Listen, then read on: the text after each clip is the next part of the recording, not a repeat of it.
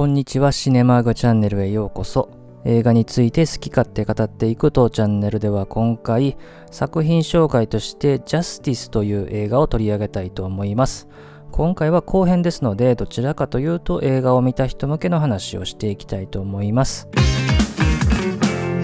ではまずですね、映画の冒頭ですね。女の子の声で話されているのはですね、これ先生の誓いというやつですね。アメリカ合衆国への忠誠心の先生ですね。アメリカの公式行事とか式典とかで暗唱されるものでですね、この映画のタイトルはこの先生の最後の部分なんですね。なので、点々点っていうところはこれ訳されてるだけなので、あくまでこの映画のタイトルっていうのは先生の誓いそのものであるというふうに捉えるべきですね。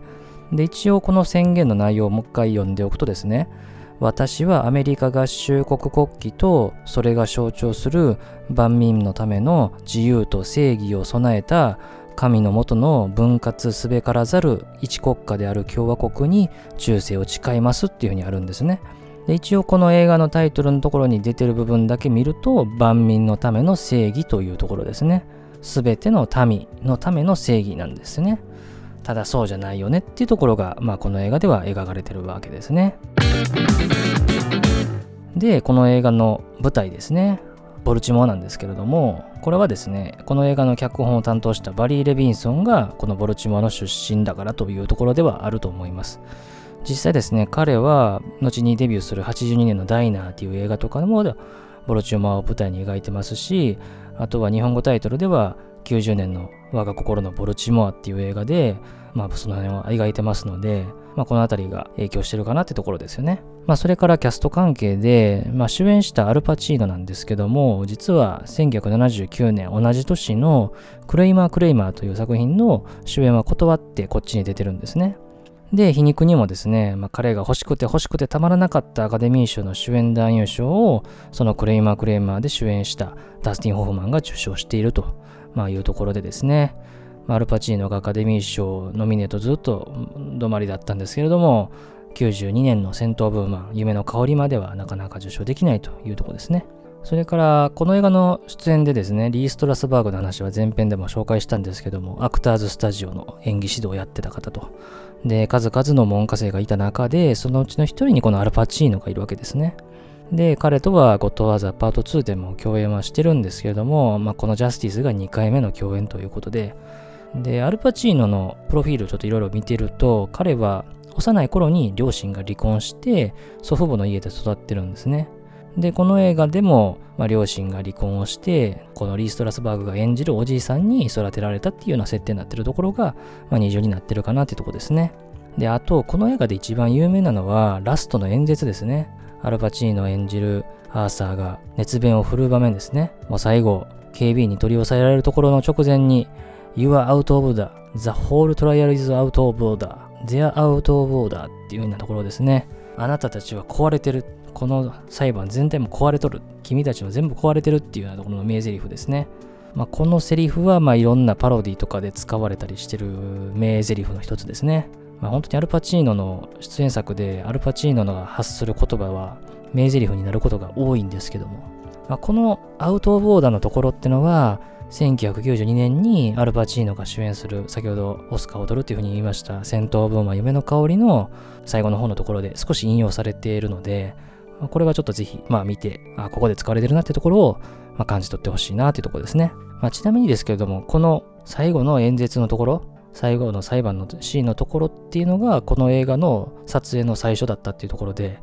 まあ、この映画は後でも話しますけれども、まあ、いろんな怒りが込み上げて最後あのシーンになっていくので、まあ、そのシーンからの撮影であそこの演技をできるっていうのはやっぱさすがアルバチーノだなっていうところを感じますね。で、この映画の、まあ、全体的なちょっと話もしたいんですけども、この映画の軸ってのは、あくまでアーサーとこのフレミング・ハンジの対立、それからフレミング・ハンジが捕まってからの弁護ってところなんですけども、まあ、サイドストーリーが結構たくさんありますよね。女装した黒人アビーの弁護はしなきゃいけない。それから自殺願望のあるフォード判事とは付き合わなきゃいけない。サモン会の委員をやってるゲイルとちょっと恋仲になったり。で、冒頭にアーサーが留置所にいますけれども、まあそれはフレミング判事を殴ったことがきっかけでしたけども、まあその時のきっかけになる、まあ、裁判の弁護をすることになるジェフですね。この一件もあるし、まあそれから同僚の J ですね。まあ彼の一連の騒動があるということで、大きくアーサーとフレミング判事の対立を主軸に置くと5つのサイドストーリーがあるので結構この映画はあちこち行きますので正直何て言うんでしょうね捉えづらい部分はある映画かなというような感じはしますね。ただ一つ一つのエピソードをしっかり見ていくと、まあ、なぜこうアーサーが最後にあの演説をするのかってところにはあのしっかりと理由付けがされてる部分はあるかなと。まあ、エピソードに多少の濃淡はあるんですけどね。まずはこのアビーの話で言うと、まあ、当然ですけどもアメリカっていうのは多人種が混在する国ですけれども、まあ、当然ですが白人がマジョリティでそれ以外の人種がマイノリティに当たるわけですね。でさらにこのアビーは同性愛者であるということでマイノリティの中のマイノリティになってるわけですよね。ところがですね調べてみたところこの映画の舞台となるボルチモアってのは実は白人よりも黒人が多いんですね。まあ、ただ、アメリカ全体からすれば、やはりマイノリティであることには変わりないし、この映画に出てくる判事っていうのは全て白人ですね。で、このアーサーは、後でも話しますけれども、J の関係で、この彼の裁判を欠席をしてしまったがためにですね、まあ、代理で出席したウォーレンがちゃんと仕事をしなかったことで、彼は有罪判決を受けて、まあ、自殺をしてしまうと、まあ、いうとこですね。結局彼は話通りであれば無実の人間なんですね。で、有罪判決を受けて自殺をしてしまうってところは、1962年のアラバマ物語をちょっと思い出させますね。それから同僚の J の話ですね。まあ彼は冒頭アーサーがフレミング判事の弁護をやることになるというところで大笑いをしているところが印象的ですけれども、まあ、後に深夜にアーサーのところに押しかけて、まあ、有罪だった男を無罪判決として釈放されることになると、まあ、再び犯罪を起こしてしまったということで、まあ、かなり頭がおかしくなってしまいますね。で、食堂に立てこもって、あの大量の皿を投げつけてくるシーンありますね。どんだけ皿が置いてあるんだってちょっと思いますけれども。で、その後彼は、まあ、病院におそらく連れてかれますね。で、丸坊主になって出てくると。で、この J を見てアーサーは何を感じたかってとこですね。次に話すのがこのジェフの一件ですね。フレミング判事を亡くってしまうきっかけとなる一件ですよ。彼も何もしていないのにゲイルにも話しますけれども、なかなか釈放させてくれない。同姓同名の人物と間違われていると。で、フレミング判事が捕まった後に、自分が弁護することと引き換えに、彼のことを引き合いに出すんですけれども、フレミング判事には、君は何も要求できる立場にはないというふうに言われますね。アーサーは取引でこの一件を何とかしようと最初と試みたのにそれに失敗してでさらにここに来てまた取引をしようとするんですけれどもそれもうまくいかないと。それからジャック・ウォーデンが演じるフォード判事ですね。彼は最初の登場シーンで法廷内で銃をぶっ放すところから出てきますね。むちゃくちゃですね。で、実際に法廷内に銃を持ち込む判事っていうのはいたらしいですね。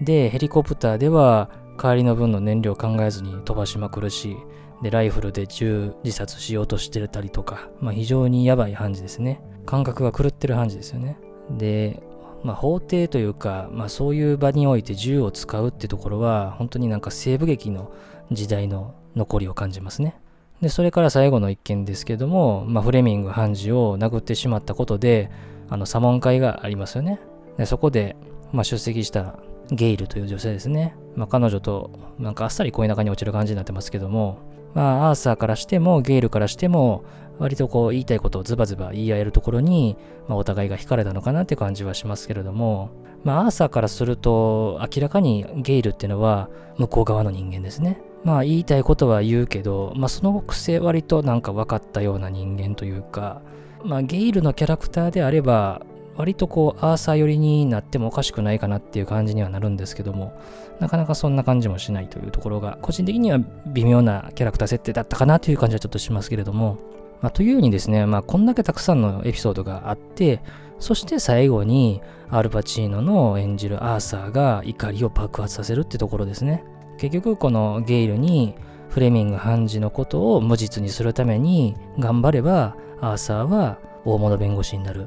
そうでなければ弁護士の資格剥奪っていう二択を迫られて、まあ、彼は最終的にフレミング判事の有罪の方に導くような話をしますね。先ほど申し上げたようにアビーは犯罪はしていないのに黒人の同性愛者というところだけでどうせ犯罪者だろうというところで有罪判決を受けてしまった。それから同僚の J は有罪だった男を無罪として釈放してしまったことに罪の意識を感じていると。そしてフレミング判事を殴ってしまうきっかけとなったジェフ。彼も何もしていないのに捕まってる。でもすぐ出してあげることはできない。もしかしたら彼も同じように自殺とかをしてしまうかもしれない。何人もの人間が死ぬかもしれない。あるいは死んでしまっているというところに彼はもう最終的に怒りを爆発させるわけですね。まあ、この辺の脚本ってところがおそらくアカデミー賞のノミネートされたところで評価されたところだとは思うんですけども